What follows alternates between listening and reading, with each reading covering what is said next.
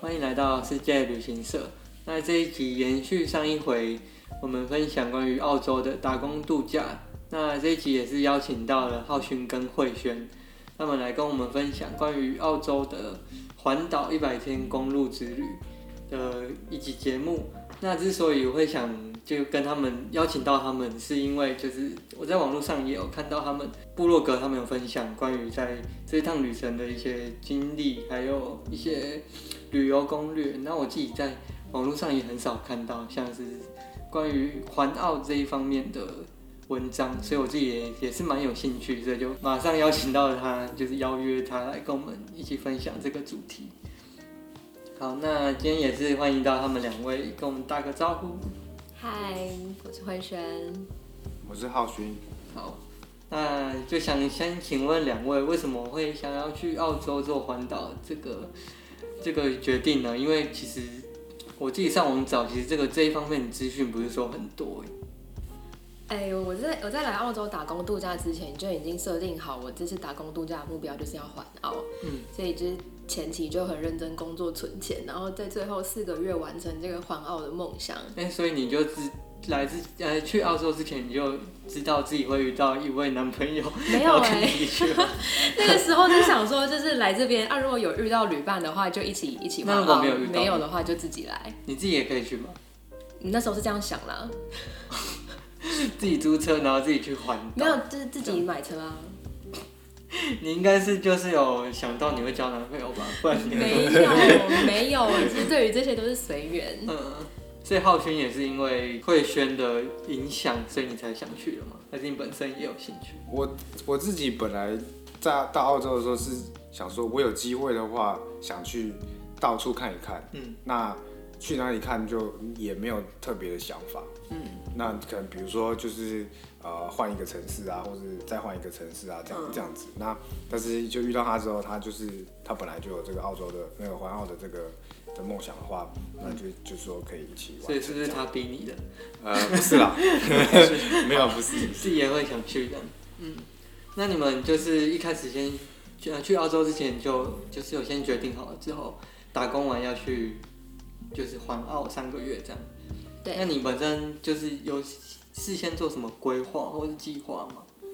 嗯，其实没有说做太多的计划，就是我在、呃来澳洲之前，我有先去书局看一下澳洲的旅游书，哦然后就是先对澳洲的地理位置有一些基本的概念之后，然后再去 Facebook 社团上面看大家推荐的景点，哦，然后在 Google 地图上面就自己自己标记出我想要去哪里这样。就等于就是去呃来台湾呃来澳洲之前，先基本做一些地理上面的了解，然后之后来澳洲之后才开始慢慢在规划景点这样。对，嗯，你们这一路有没有影呃被疫情影响到啊？因为就是你们刚好碰到疫情这段时间嘛。对啊，我们就因为遇到疫情，其实影响蛮多的。 我们整个环澳的过程变得有点坎坷。嗯像我们本来是想要就是开自己的车，然后完整的绕澳洲一圈，但是因为遇到疫情，在那个爆发的时候，澳洲政府就有封州界，嗯，就是澳洲有好几个州，然后就是封州界的时候就不能跨州旅行这样，然后每个州开放州界的时间又不一样，嗯，对，所以我们那时候先环东澳，因为那时候西澳还没有开，嗯，然后等到环完东澳之后，西澳才开放，所以我们又花了机票钱坐飞机到西澳，然后环西澳这样，嗯，所以你要等他那个州界开放，你才能进去那个州。对，那没有要不然跟嗯，要不然就是要隔离十四天。他们他们其实规定是说，如果你要跨州旅行的话，你就是要隔离十四天，然后公定还有还有公定价，就是旅馆的费用就是三千块，就是哦十四天三千块澳币，哦，是哦。对啊，是非常庞大的花花费，还有很浪费时间这样。所以那你们后后面是怎么就是怎么安排克服这个？我们那时候就是就是冬奥的州界都开放的差不多，我们就评估过后，我们就先出发，然后边边边走边在路上观察其他的州界的开放状况。嗯，就是它开放你们才能去下一个地方这样。对，因为我们本来是在那个新南威尔士州就是工作嘛，对那因为本来他预计是九月就要出发，是往往北往那个昆士兰这边出发，所以就是逆时针绕整个澳洲。哦那因为九月的时候大家都没有开，嗯，那那我们就是一直在等，每天都在看新闻，说一直在等，说到底什么时候有期望开启这样。嗯然后大概十快十月的时候，就是南澳先开了，嗯先对新南威尔士都开了，那我们就是赶快冲到南澳去。那因为那因为我们呃有一个很重要的 地方就是那个北领地嘛，那因为北领地也没有对西南威尔士都开，但是有对南澳开放，所以我们就是可以是就是先从先进去南澳之后待了一下子，再去北领地就不会有问题。对啊，所以一切都是要以就是政府当地他们怎么去命，就是去执行他们的法法规，然后你们再去变动你们的行程这样。对啊，对啊。所以景点的话，你们都是事先就是说安排好嘛？哎、就我的话，就是除了在 Facebook 社团上面看大家推荐的景点，然后或者就是在 Google 上面直接打说某某州的景点，嗯然后 Google 就会列出所有那个州的所几景点乎大的景点对都有。对，然后然后我就直接在地图上面做标记，嗯，然后标记之后就那些点其实都可以连成一条线， 对，然后这景点是算是蛮密集的。呃、不一定哎、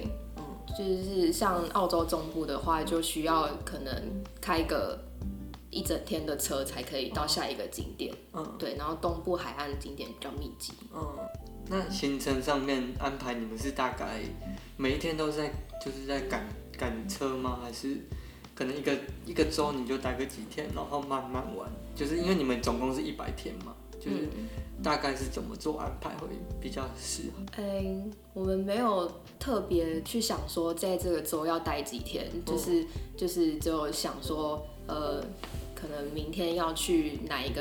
地方，然后就把那个州的景点走完，然后顺着到下一个州。所以这样一百天算是比较赶，还是就是可以慢慢玩的那种，是蛮刚好的。算刚好。那浩轩，你景点这方面你有什么研究吗？还是都交给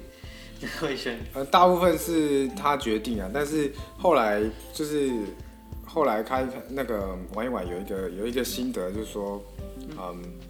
通常通常比较好看的地方，它的那个比如说 Goo- Google 地图上面的评论会越多，对，所以其实有有时候有时候看那个评论数量，或是稍微看一下看一下这个评就是评论的内容，其实可以知道说那里大概大概是值不值得去，因为有些有些时候你说呃呃要去去一个景点啊，可能就是一两个小时开车的差差距，然后有时候你可能也要绕路啊或者什么的。那那如果就是那个地方可能还好的话，就已经就是就会比较不值得。你就是你会先看他的评价，如果没有就是大家评价不好，或是星他的星星比较少，你就就是选择不会去评价太少的话，就表示可能真的没有什么人去过，那那那个可能也就可以就还好这样。嗯对，那那一然后就是在旅旅途中的话，就是因为我们我们就是有共识说，就是晚上一定晚上一定不要开车，所以变成说，诶、每一天排在排行程的时候，其实嗯，在每一个点是其实比较比较没有办法说待非常非常久。就是虽然说有时候看到很漂亮的地方，但是说要待到一整天啊或者什么，其实也比较比较难，因为因为我们可能还要在我们要在日落之前，可能在日落之前就要到达那个营营地这样，那才不会说呃天黑了，那就是没有比较没有照明的情况下会不不好不好做事情这样。所以你们有说，比如说你可能排这个礼拜，我我呃每一天要去哪，礼拜一、礼拜二要去哪，还是你们就是大概规划好行程，然后慢慢跑这样，会不会有个 schedule 比较跑？呃，我们大概都是当天的前一两天才规划那一天的嗯，行程。因为就是有，如果有一些州特别漂亮，或某个景点特别漂亮，你想待久一点，你可能就在某个地方待两天，然后多待一天，然后隔一天再去别的地方。啊、基本上都是都就是会依照安排好的行程，因为，呃，就是会会会停下来的，除非说后面真的就是，比如说住宿住宿没有先没有先预定啊，或者说其实其实没有很赶着什么时候什么时候到下一个目的地的话，就就有可能再待。但是我们在这一趟旅程途中这样子的这样子的经验蛮少的啦，没有没有几次。好，那你们上路前有一些需要准备的事项，可以稍微跟我们分享一下吗？就是以像我们台湾人如果要去澳洲玩，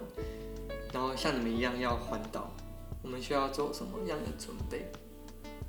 哎、就是首先你要先选择你要开什么车去环澳。那像一开始选车的时候，我们就有想说我们是要睡在车上。那依据预算高低的不同的话，可你可以选择 wagon，或者是修旅车，或者是箱型车，这些都是可以睡在车上的。那所以你们就是完全没有准备帐篷的那种，呃，我是有备着帐篷，可是环澳的时候我都没有用到。都是睡车上的。对，嗯对，然后还有就是，如果说如果说跟我一样比较喜欢看大自然的景点，会跑很多国家公园的话，就会建议要买四轮驱动车。嗯对，因为在国家公园很多都是没有柏油路的，那开四轮驱动车比较不会卡住，然后车子也比较不会受伤。所以你们有遇到就是真的卡胎那种吗？我们没有哦因为遇你们到，是嗯四轮，对不对？对，没有，因为应应该说那那个四四四轮驱动是有点像是也是备而不用吧，因为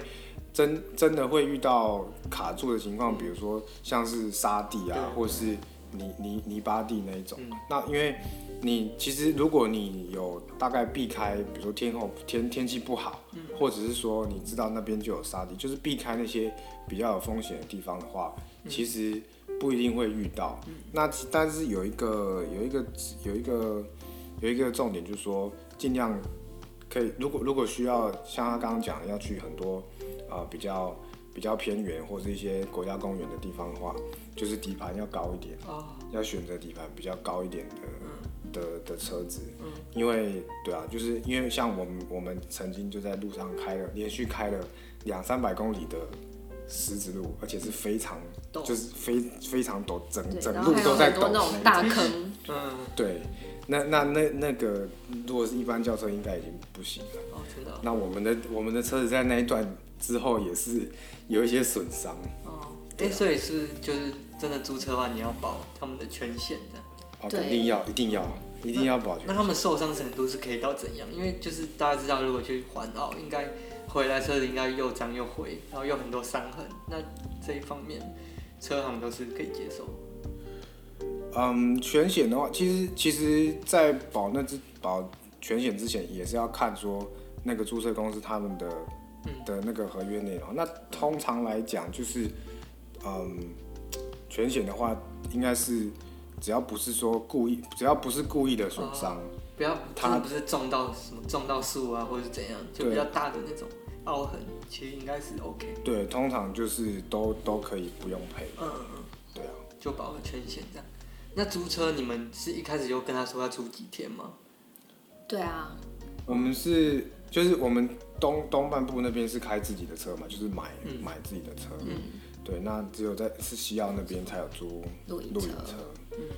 那对，因为他那时候露营车，我们就想说规划，他规划大概是两三个礼拜。嗯那然后那那一家那一家租的公司也是说最最少就只能租二十一天。哦，最少二十一。对，所以我们就是就刚好就想说，哎、那三个礼拜差不多。嗯，然后你说你在东岸就是开自己的车，对啊，我们自己买了一台休旅车，那那这样回来之后车子怎么办？呃，就是从西澳回来还是就是你现在不是回台湾了？哦，就是要卖在那掉边，卖掉了。哦对啊，要卖掉哦，。是哦，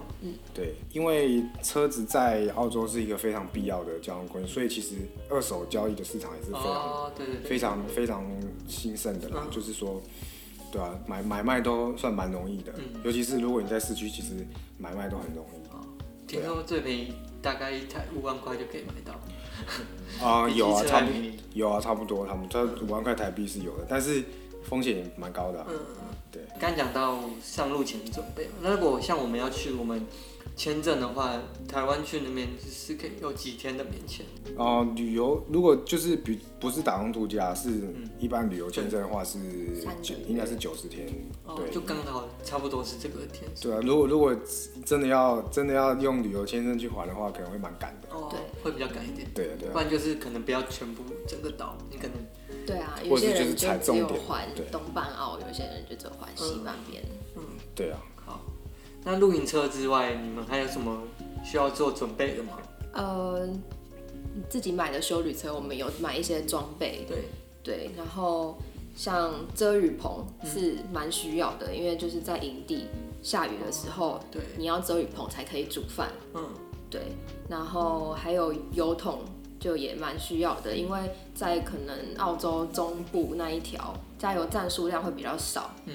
所以就是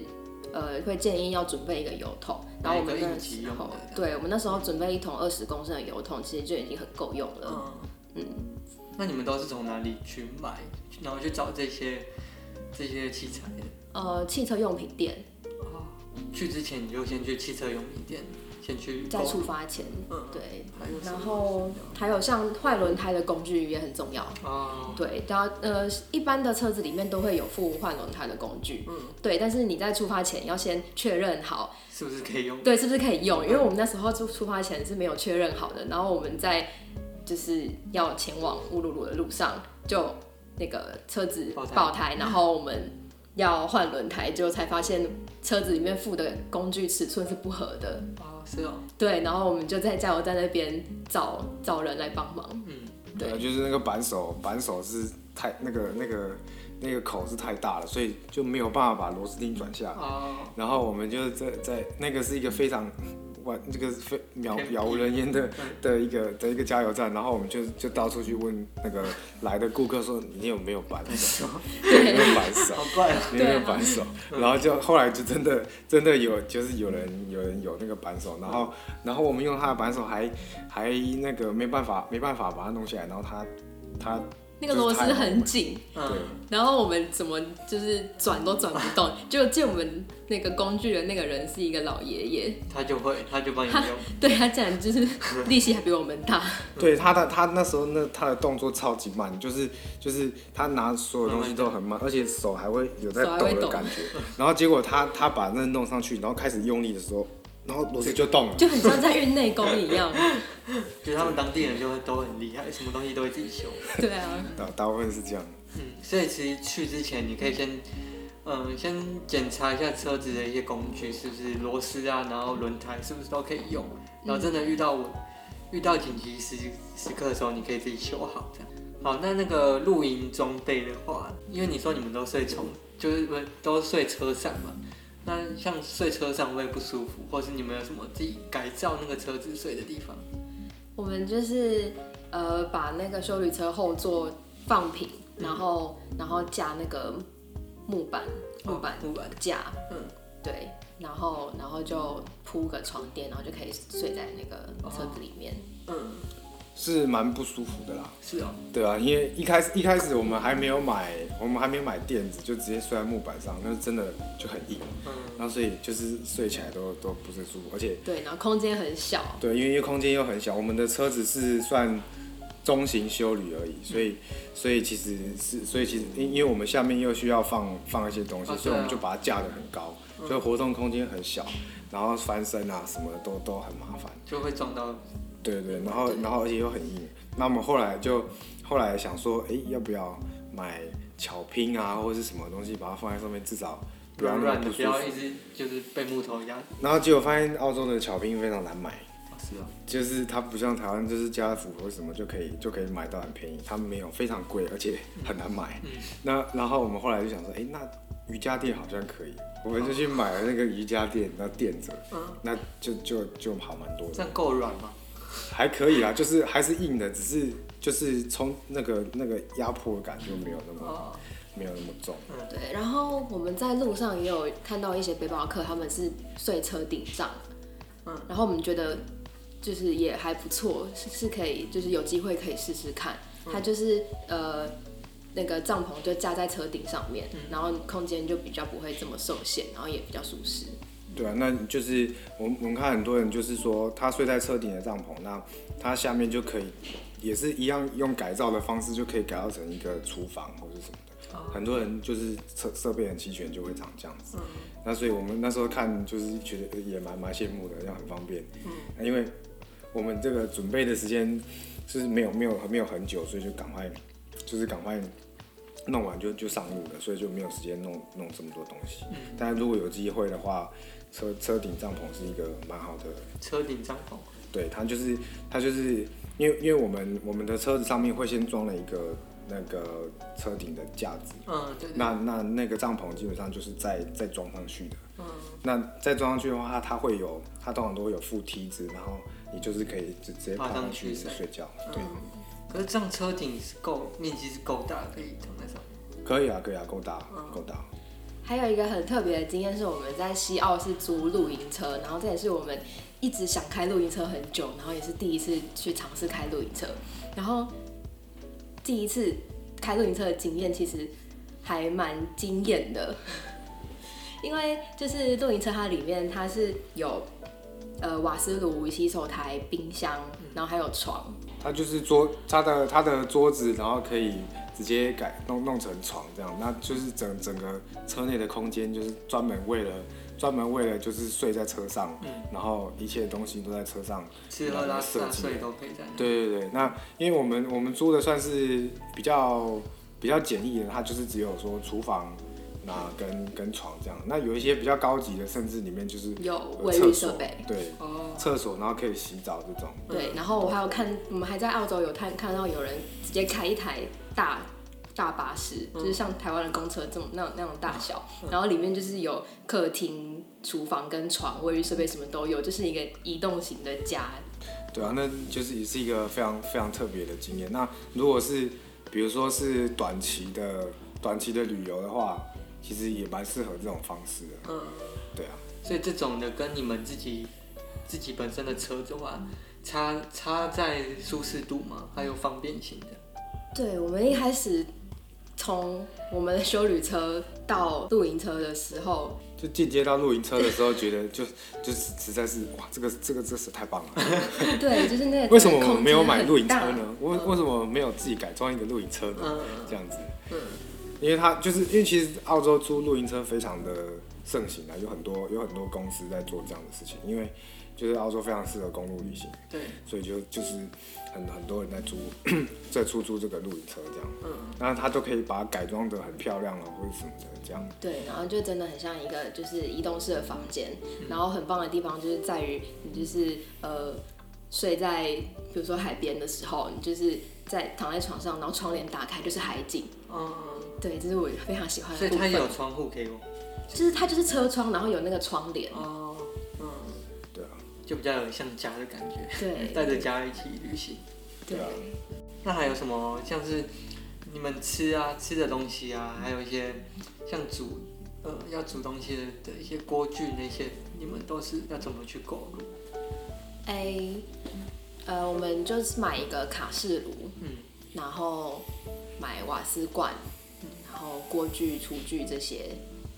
然后就是一般超市其嗯实其实都买得到，所以你们食材的话，就是去超市买，还是就是先买一大堆，然后在车上放放在冰箱里？啊，我嗯冰桶们我们食就是食材大部分都是是是超市买没有错，但是就是沿路超市买哦，沿那路一次可能只有买一天或两天的哦量，因为我们没有装车用冰箱，我们是用那个保冰保冰桶，嗯对对，然后就食物放在保冰桶里面，其实还蛮容易坏的。嗯，对那我们觉得说，如果有预算够的话，是建议可以买车用冰箱，会比较方嗯便。对啊，因为我们因为因为我们保冰桶里面要维持它温度的方法就是要买冰块。嗯那冰块的话，因为就是融化也很快，那融化之后又有很多水对，水都在保冰桶里面，又要又要去把它清掉，嗯所以其实是蛮不方便的对。对啊，所以到后来就是也是尽尽量都减少买鲜食类，都是买一些可以放比较嗯久对。吧？吃最多的就是泡面，对，我们就我买们了 买很了多泡面，很多泡面，对这方面就是他们的超市也都都有卖。对啊，对对对。可是那如果像去比较偏僻一点，可能几天都不会有便利商店那种的话，会遇到这种情况？嗯，对啊，就是会，比如说下一个超市就会很很远啊。那我们有时候是，呃，可能会买一些比较可以放的青菜，那然后就是放，就是它比较不会烂啊。那就是说放放着放着放在冰桶里面，那、那我们就是煮泡面加青菜就这样而已。然后可能这还有加蛋这样子，都是比较能放的东西。对啊。可是不是听说在那边煮食物会有一堆苍蝇，是真的吗？哦，对，这哦以，外在是中部比较多苍蝇，就是越热的地方，或者或越热或是越呃偏僻的地方，会比较多苍蝇。嗯，那你吃饭不是就苍蝇一堆，但聚集这也没对有办法，我们就是边煮然后边赶苍蝇。对你要一真直的走，边走边吃，然后对，就是边边煮，反正就是你手要一直这样一直挥来挥挥去，嗯然后就要赶苍所蝇。以那也没有什么防蚊液之类的那种可以去。有防蚊液啊，对啊，但是苍蝇好苍像蝇好像不太对，因为对，因为苍蝇，我其实我们一直搞不懂是说澳洲的苍，我不知道澳洲的苍蝇它们的它们这样飞来飞去是是为了什么，就是因为蚊子还知道说它就是来吸血它，就哦，可是苍蝇它澳洲的苍蝇它就是它也没有要吃什么，对它他好像也没有要吃东西，他就是找洞钻，它就就是是很烦，然后就会一直粘在你的，一直撞你的脸。嗯，对，一直撞撞撞你的脸，而且他是真的是找洞钻，你眼睛眼睛有洞，你这样钻，然后嘴巴、耳朵都会钻，就嗯对，不知道不知道他所们以在干嘛。就是强烈建议要买一个那个防蝇网，就是那个戴在头上的那个网。啊，防蝇嘛，对，嗯，不然就是躲在车子里面吃。对啊对啊，也可以也可以。那去像是你们路上啊，要每天要盥洗、要洗澡的部分呢，你们都是会开去一个露营地吗？还是你们都怎么解决这一部分？呃，就营地有分付费营地跟免费营地，然后通常呃要洗澡的话就要找付费营地。那我们的话是就是可能好几天洗才洗一次哦澡，对，所以就是住免费营地几天，然后想洗澡的时候再去找付费营地。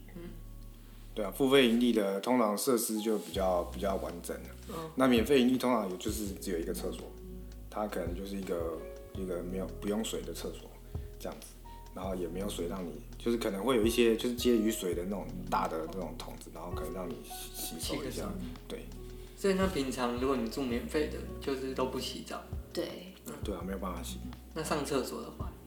它就是可能会有它，通常我们会找它可能路边看起来有厕所的啦。哦、对，就是它，这样会不会很不习惯？诶、而且蛮那不习天气会不惯的会就是很热，然后你流很多汗这种？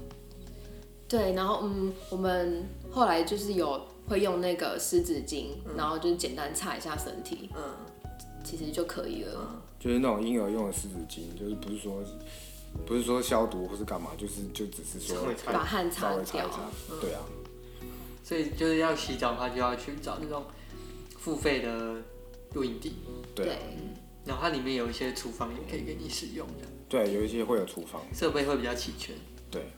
那你们要不要给我们介绍一些比较实用的 APP 给我们一些如果想去的听众朋友，他们可以先事先下载好，然后去那边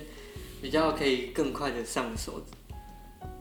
哎、就是好用的 app 这边我们有推荐一个叫 Camper Mate 的东西，哦，对，然后它里面就是所有付费营地、免费营地的资料都有，几乎都有啦，但是偶哦尔会遇到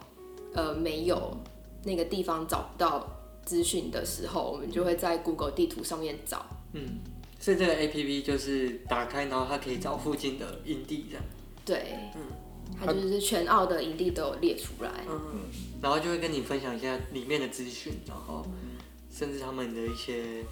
评价什么都会有。对，对，它它这个它应该是那种呃大家一起编辑的那种，就是哦它不一定是不一定是那个业主，不一定是那个业主他去做做广告或者什么，有些是可能做过的人上去分享，所以就是资讯啊不一定是最新的或什么，所以如果嗯真的要真的要找的比较细的话，可能就是在 Google 地图上面找看看，也就是会比较好。只是这个是蛮方便的，因为它会它也会告诉你说这个营地有什么样的设施，都会跟你讲。对，然后在那个 app 上面，你找到一个营地的的之后，就是最好还是要在 Google 上面找一下他们的网站跟电话，嗯然后打电话去预定或者是问一下，因为因为有时候它这个 app 上面有营业的营地，但是其实打电话过去是已经没有在营业的。就你们会遇到，就是去一些景点或一些店家、餐厅，那上面是写营业中，但是去了就是一场空这种。对，所以就是最有保要保险的话，就是要呃再打再打电话打电话确认一下。嗯但如果免费营地的话就不用因为免费营地基本上就是在路公路边的公路旁的一个厕休所，息区。对，就等于是这样让你上个厕所而已那种。对对对，所以晚上睡觉就是基本上你们都会停在露营区，就是睡觉这样，还是会在就是在路边或是怎样？啊安安全地澳洲好像有规定说你是不能在路边，就是你不能把车子停在路边，然后睡在不能就是夜宿那种，对，随便不能停在路边，一定要停在就是指定的，比如说露营区或者怎么样，停车场也好像也是不行，哦就是它有规，就是有这个规定啊。就这我我听人家讲的有这个规定，我没有仔细去查它是详细是怎么样，但是就是应该是不行，因为也没有也没有看过有人这样子做。好。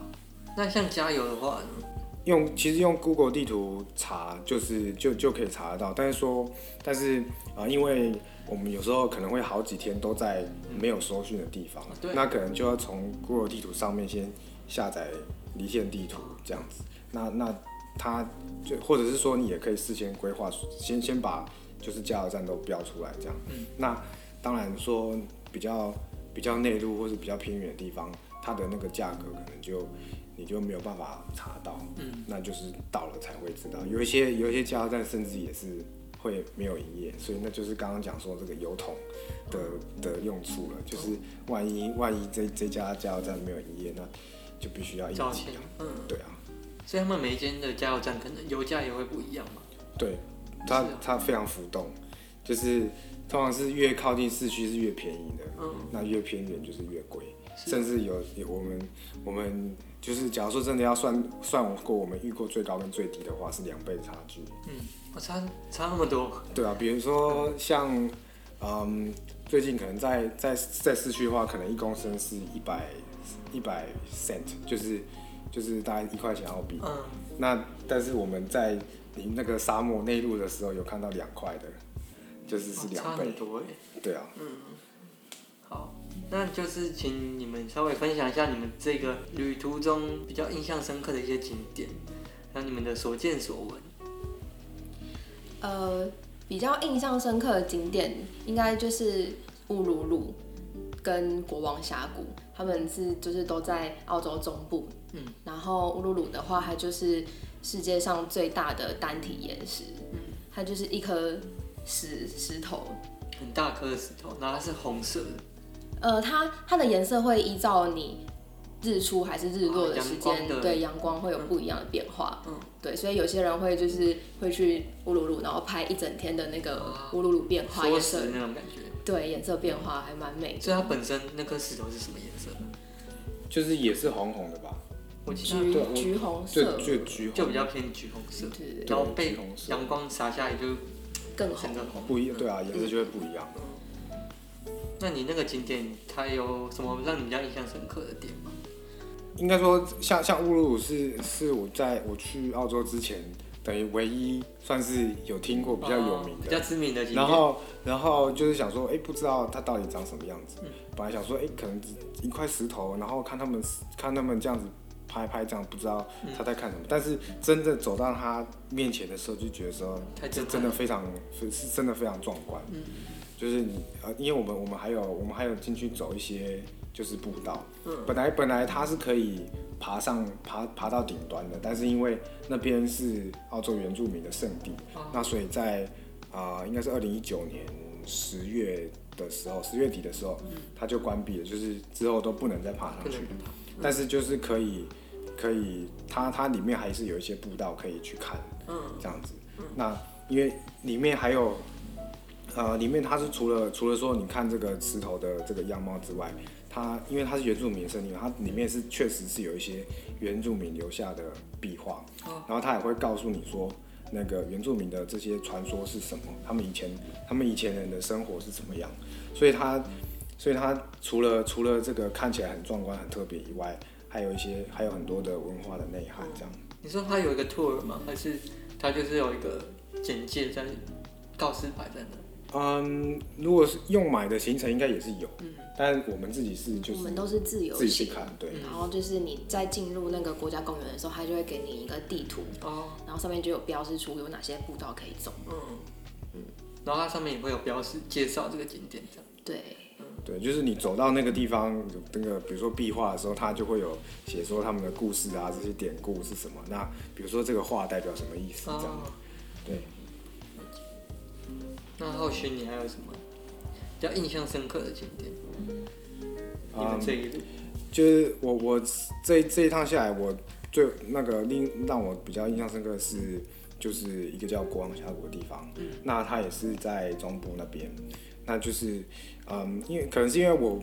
没有看过。没有看过比较像峡谷那样子的的那个地形，那我我们就是开始爬那个国王峡谷，就是走在它它是让你走在整个峡谷的顶端，然后可以可以绕一圈这样子。那因为它底下是真的非常非常深，那就深到说我我我靠我是没有办法靠近那个那个悬崖边，就是就是等于是被那个那个景去去震慑到了这样子。那那就是整整个整个地貌都是我前前所未见的，所以所以就是非非常非常印象深刻。然后我们在那个塔斯马尼亚的时候，有去爬一座山叫做摇篮山。嗯，那我们本来想说，呃，就是爬山就只是就是可能稍稍微走一些坡道啊，还是什么而已。结果我们到最后要登顶的那一段是全程都是手脚并用，真的哦用比想象中的还要嗯对困难很多。而且是就是是等于说是非常危险的，就是它，嗯，它它都是非常非常大颗的岩石这样交错，所以你每你每一步都是要踩，都都是要踩对，不然如果你如就果真掉下的对会真的会掉下去。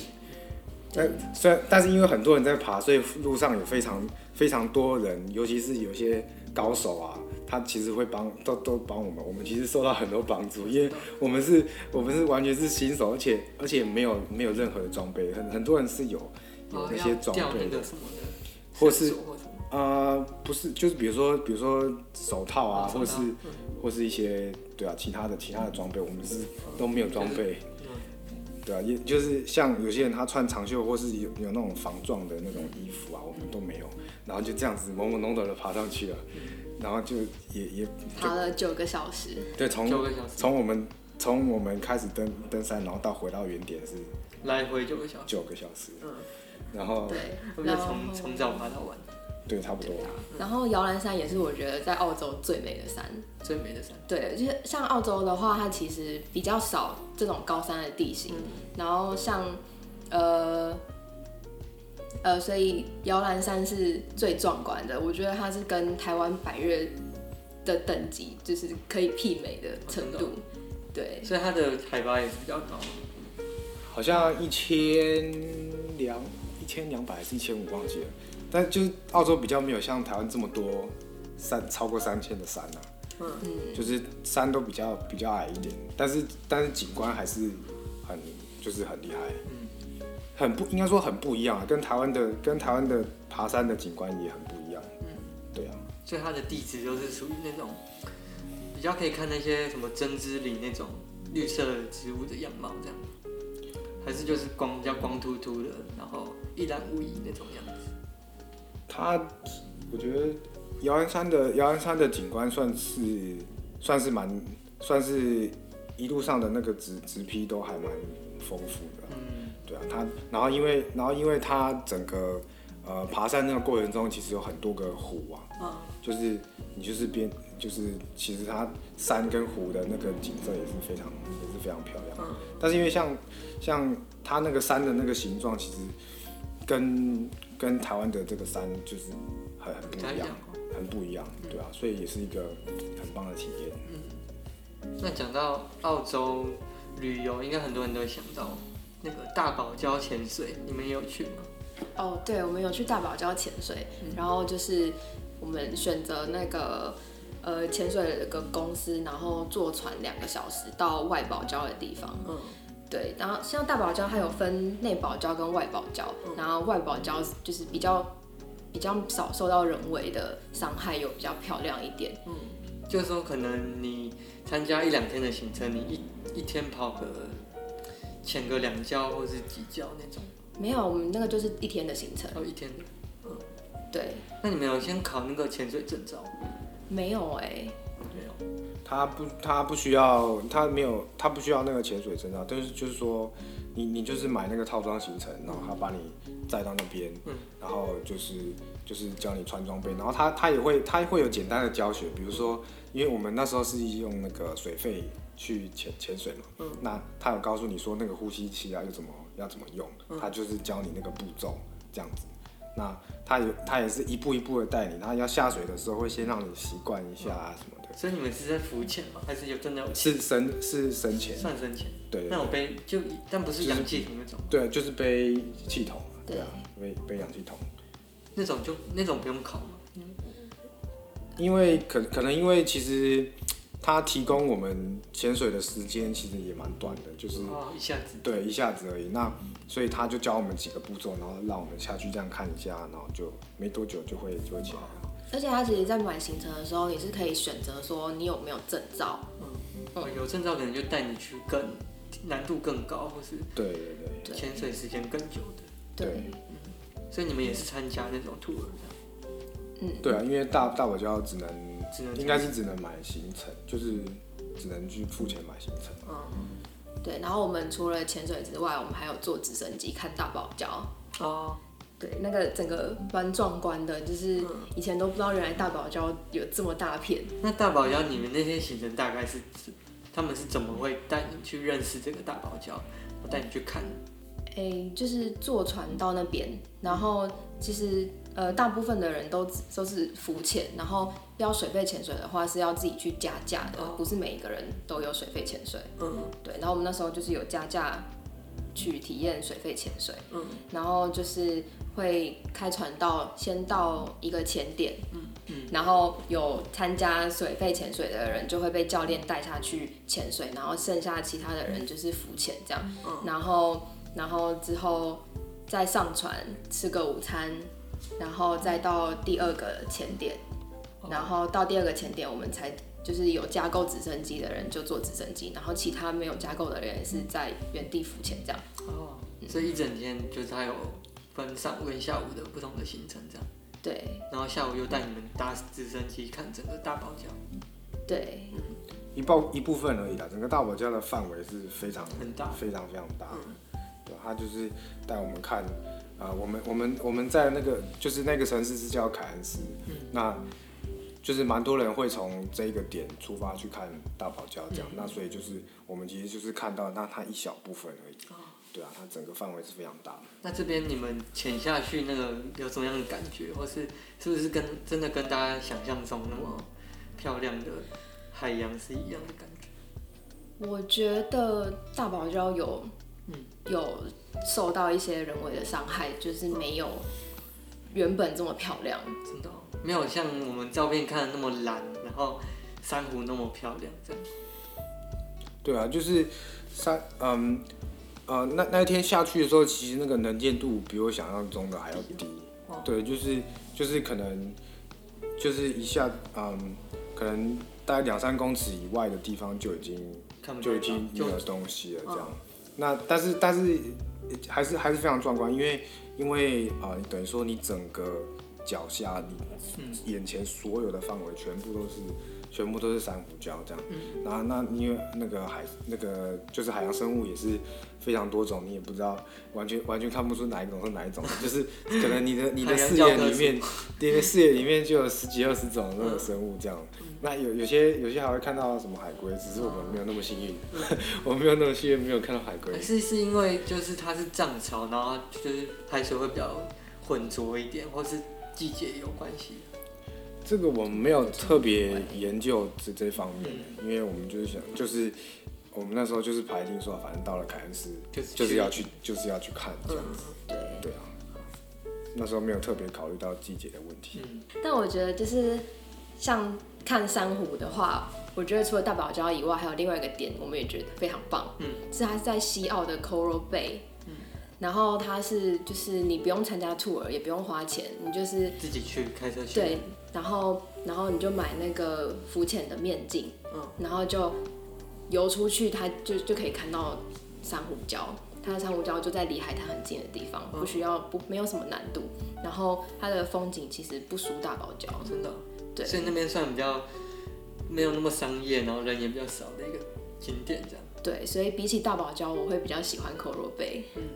因为因为它它的深度也就是一点点而已，就是嗯它它是很浅，就是你你只要用浮潜的方式，慢慢游过就去，对它就是有很就也蛮大一片这样，就不用像是大堡礁，你还要开船，然后开一两个小时才会到。对啊。对，因为当然大堡礁的范围是比较大，而且它也比较深嘛，对毕竟它就是这么大一块啊。但是如果是只是想要看大堡礁，然后比较自由的话，那就是那个刚刚那个 Coral Bay 是蛮好的选择。那除了大堡礁潜水之外，还有一个非常也是让我们我们台湾人印象比较深刻，就是高空跳伞。哦对，高空跳伞那个时候就是列在那个去澳洲必做的清单那里这面应该是嘛人生遗愿清单之一 吧？对啊就，是死之前一定要去跳伞。哦，但是我没有完成，真的，你没有去玩啊？对我没有跳，只有他跳而已。为什么？因为因为我就是从从小就就不是很喜欢，不是不是很喜欢那个失重的感觉，所以我就是失重是什么意思？失重，就是因为一开始会有一段是自由落体啊，对对对，我我我不太想要体验那个，所以所以我那时候就想说啊，还是不要，就是要去不要一次跳啊好对了。啊，一定要去一次、对啊，大家都是因为害因为怕才要他去。但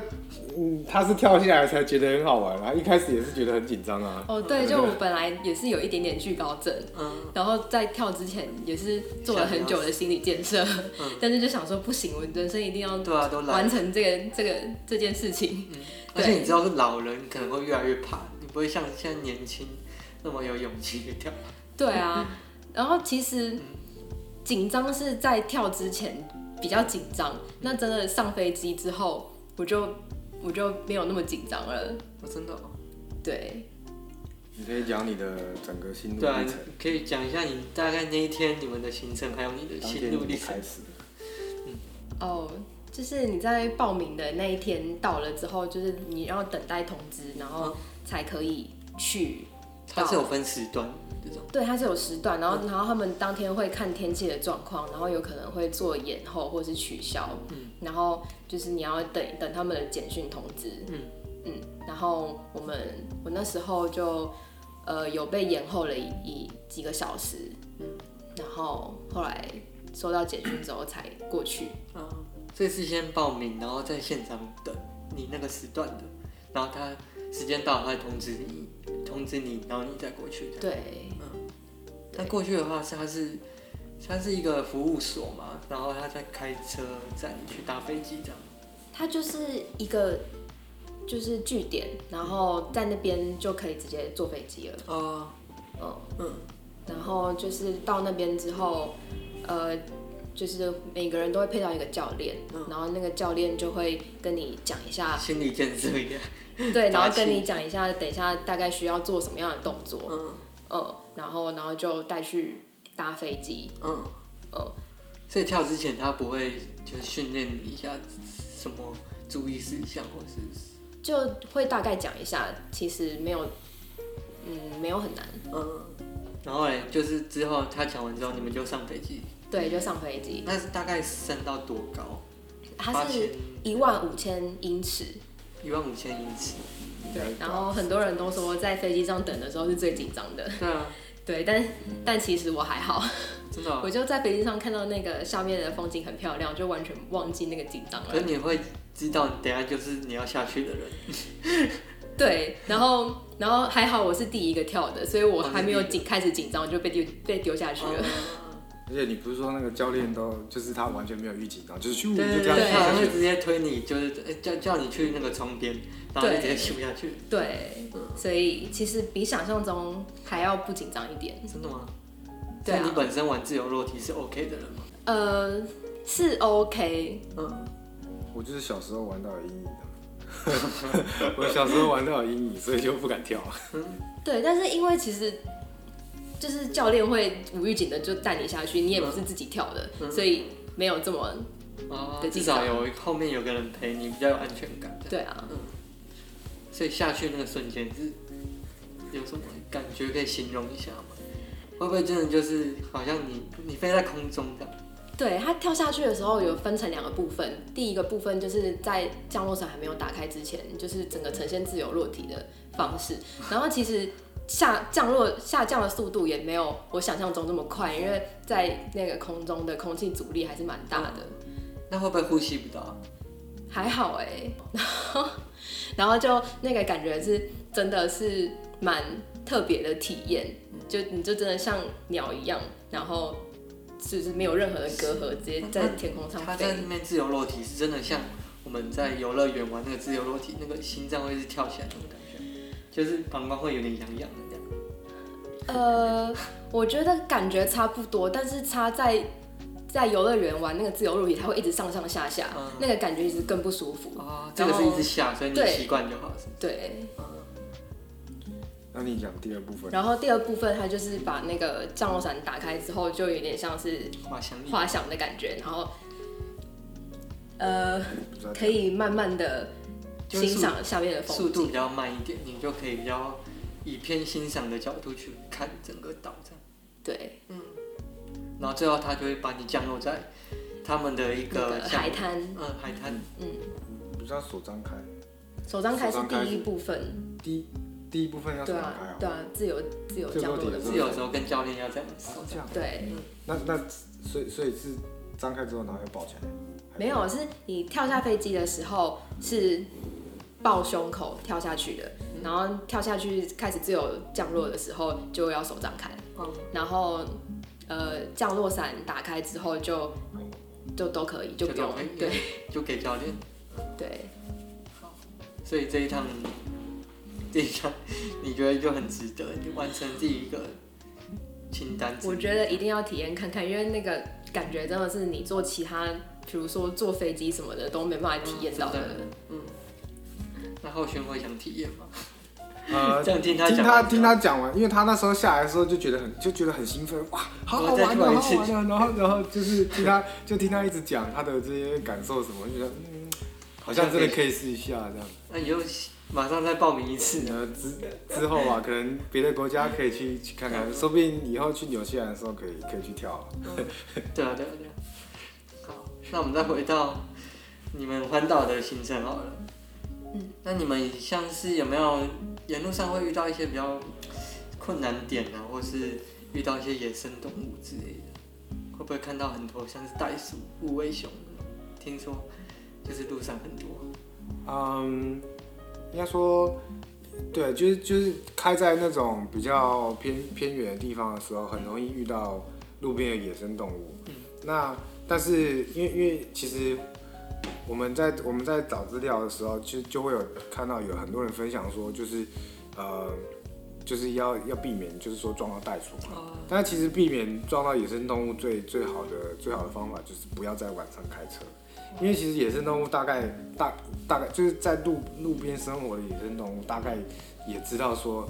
呃，就是可能早上的车会比较多，嗯，那那他们就不太会说真的在路就是在路上，因为我们其实遇过遇过蛮多次，就是可能他就是在有在有在路边，但是没有说真的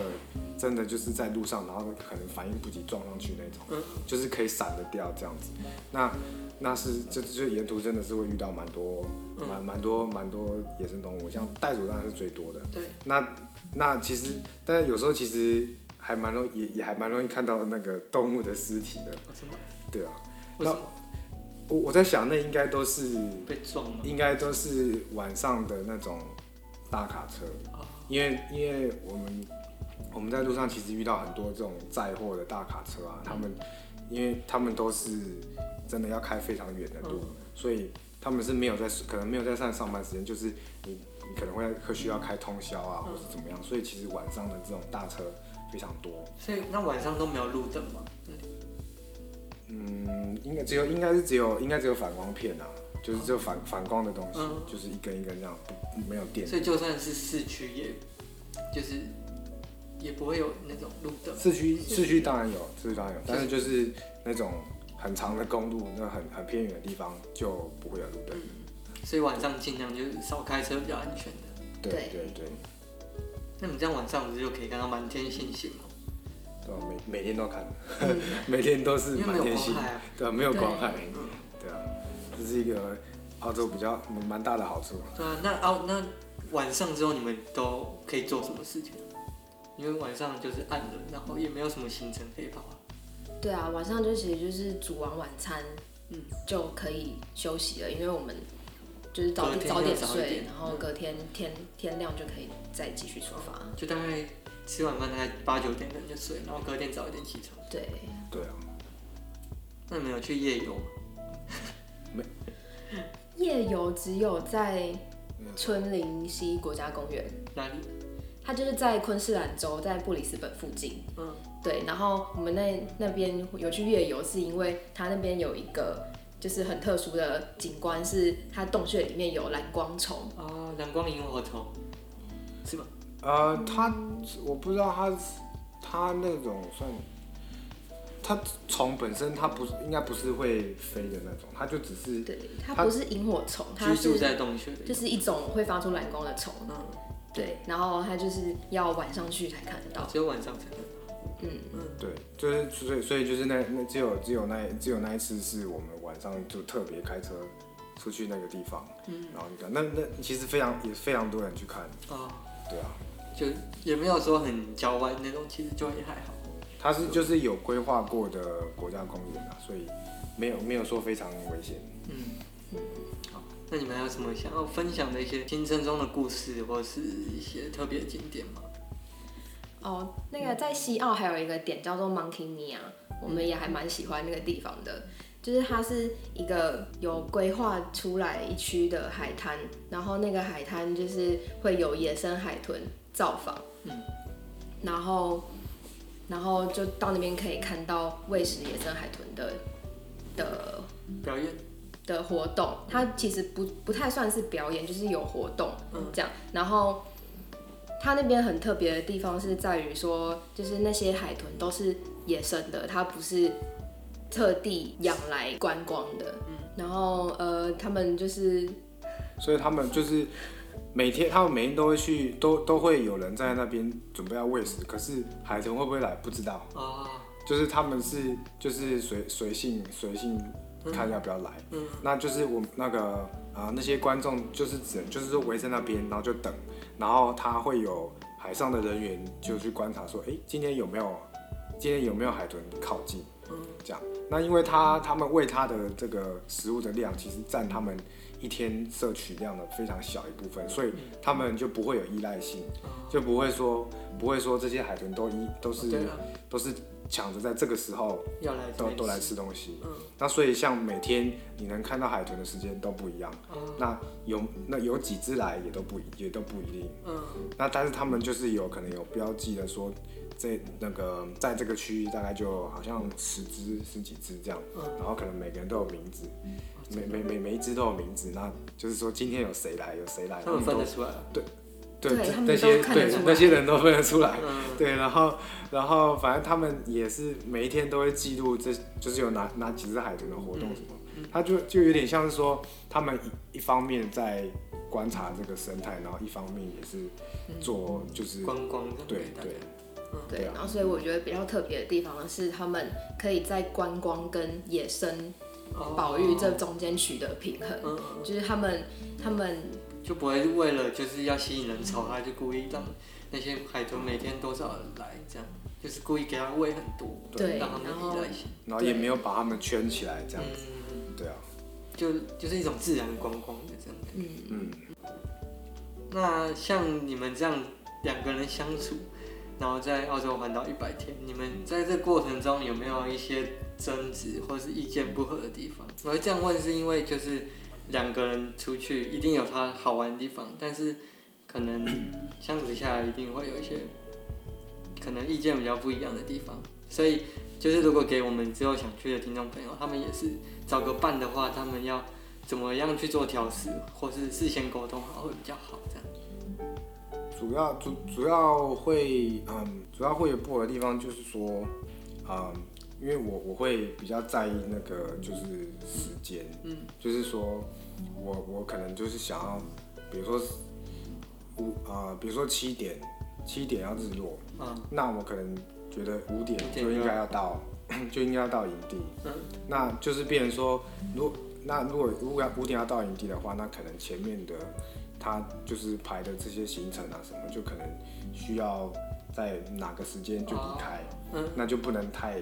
就不能太待 delay，太太久久。对嗯，然后我是属于比较想要享受那个就景在点，那个当对，所以有有时候你的景点太美，然后我就会一直不想走，嗯然后他就会一直催我说营地要关了，要赶快走。对啊，嗯对啊，因为有时候有有，因为有时候因为营地关了，有时候是很严重的事情，因为嗯你可能附近就找不到了，啊，那就然后附近营地可能也都关了，然后就没有地方住了。哦真的，我们有一天有我们有一次就是这样子，就是说，呃，应该说我们可能也没有查得太清楚，就是他他营地说是有开，可是我们打电话去的时候就又又说又说没开，然后我们就到附近的镇上，要想说随便找一个旅馆什么住的，那那旅馆都不熟，啊是都都说满了，然后不知道不知道怎么嗯办，然后后来才又回到就是就是还好就是有找到一间，我们就是差一点要没有地方住，嗯对啊，那就是就是可能我在这方面会比较就是一一直催他，因为比如说他那个啊、 到漂亮的景点，然后可能会想要拍照拍比较多啊这样，但是我就会就是会会会一直一直催他说要要赶快去下一个点，要赶快到这样。对啊，那还有就是说。比如说开车这个部分，就是开开车的话，因为有时候我们可能需要开的距离是真的很长，对，那就是最好是说，可能两个人都可以，就是开开车，就是都会开车，然后都可以就是分分配一嗯下，对才不会说一一方一个人因很为累，然后因另外为是真的就是开这么长途是真的很累这嗯样子，对啊，所以就是去之前可以先找找好伴侣，然后事先跟他沟通好，这样会比较好。对啊，就是比比如说比如说有些人是想要呃出发之前才才找旅伴的话，可能就是要先沟通这一部哦，分，对啊，这部分是蛮重要的。就主主要会会比较有争执的，应该就是只有就是这这这然后这部其分他都是很好的回忆，对啊，其他其他都都是还蛮蛮顺畅的。所以每天就是这样玩下来，也没有没有遇到什么瓶颈，或是很有一些意外的发生，就除了疫情之外，对，对啊，就除了这个，因为疫情的关系，然后行程必须要改，就是不能照原本的方式，然后可能花了很多花了很多额外的钱跟时间以外，都都还算蛮顺的。那你们有有没有什么迷路过，或是因为他们森林可能你开进去很大，然后那个路又长树又长得很像，就是有迷路或是找不到路、没有讯号什么之类的那种情况？嗯，是蛮常蛮就是蛮常会，就是有有时候因为有时候那个 Goo- Google 地图它也不是非常的对准，对对，所以有时候开有时候有时候有有有些路是真的就是会开错。那但是因为为了避免说出不来或是什么情况的话，其实我们在我们通常会在就是在路上会先下载好那个离线地图。嗯，所以导航的时候，我们就可以看说，就是就是我离们会线确地保，图的话，它会定位你现在的位置吗？呃，也会也会啊，也是也是有嗯，就是比如说没有讯号的时候，我们就直接用离线地图导航，那其实是是可以的。嗯那比如说我们走错路了，那还它还是可以依照这个离线地图再算一次。嗯，所以呃比较嗯、呃比较大比较大的迷雾是没有发生的、哦，就是还算还算顺这样子。那这这一百天的话，你们这样的花费大概是要怎么去计算？然后我们如果想要去的话，要怎么安排这些费用？哎、我们我们这一百天平均一个人加上娱乐的费用，有花了大概快一万块澳币，然后是有比预期再多一点点，因为我们因为疫情的关系，有多付了一些租车钱，还有机票钱。嗯，那所以一般如果没有因没有疫情有顺利的话，嗯是可以再花更少钱的。是主要花费是在哪里？呃，油钱跟食物，有钱跟食物，对啊，因为我们其实我们本来本来想要就是省省钱一点玩，但是后来后来就是比如说到了城市啊什么的，还是会吃一下外食啊什么，哦所以饮那个饮食的花花费比较多。那油钱就是必要的，其实真真的 油油钱油钱是非常非常烧钱的。所以除了去那些你们刚才分享到比较户外一些自然风景之外，你们有去像那种城市、大城市那边也是都会，你们整个环澳的过程都会也会经过那些城市。对，然后我们在城市可能都会待个好几天到一个礼拜，嗯，就是享受一下文明生活，对再啊去再去跑户外的景点。嗯，好，那想你可以给我们之后想去的听众朋友一些建议。呃，我觉得其实环澳并没有很难，就只要在出发前要多做一点功课。就像我刚刚说的，就是装备要买齐全，嗯，然后还有比较重要的是，就是要学自己怎么换轮胎，嗯，对，这样就是在环澳的路上是发生要自己换轮胎的几率是蛮高的，哦，真的，对，嗯然后不一定会有人来救你，所以这部分就是要要事先做一下功课。嗯哎，那你们刚你们不是有讲到一段是你们和别人一起坐那个露营车一起玩，那是在哪一个哪一个时间点？哦，我们在塔斯马尼亚的嗯地方，因为那时候我们去的时候租车都比较贵，然后最后我们就找到了一个叫 Share Bus 的东西，嗯，它就是就是所好好几个人报名，然后一起开一台小巴士跟一台拖车，然后拖车里面就有所有的露营设备，这样，然后它不是一个 tour，也不是像旅行社那种有导游有司机的那种，那种旅行团，它就是就是所有报名的背包客一起去规划行程，然后轮流开车，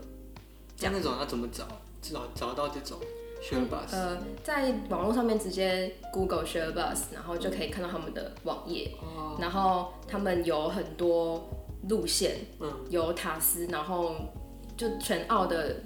路线几乎都有，嗯然后他会列出几个你可以报名的时间点，嗯，然后你就报名那个时间之后，然后就所有报名那个时间点的人，他们就会把你加进一个群组里面，哦对，所以你不会开车，你也可以跟着他们这样。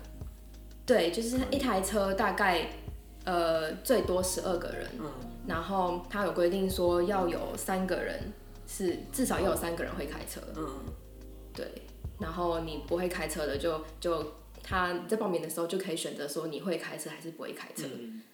所以那种的话，就是也可以推荐给我们。有些朋友是不会开车，又想去环岛，环对岛也有也有配合这个 share bus 这个行程嘛。对，我觉得就是可以去上他们的网站去看一下，还蛮详细的。嗯，而且这是一个还蛮不错的体验，就可以认识很多各国的背包客。像我们那时候总呃一台车有十一个人，然后除了我们两个台湾人以外，其他九个都是不同国家的人。对，然后大家一起露营，然后一起玩，一起聊天，是一个很棒的经验。就是各国分享他们的文化，然后为什么来这里，就是大家一起聊天的感觉，应该还不错。对，浩勋，你还有什么一些旅游玩的一些建议，或是你结束后一些得到的心得，可以跟我们分享一下？嗯，我因为因为就是开车开了这么就这么长的一段路啊，其实我有一个就是蛮好笑的心得，就是说不用路真的是非常非常厉害的发明。 就是每次我们我们开到那个十字路的时候，我都觉得啊，非常的就是很崩溃。然后终于有柏油路的时候，就就会很开心。那那我那个我在旅途上其实有看到，呃，有些有些地方有卖一些，比如说纸本的地图。嗯。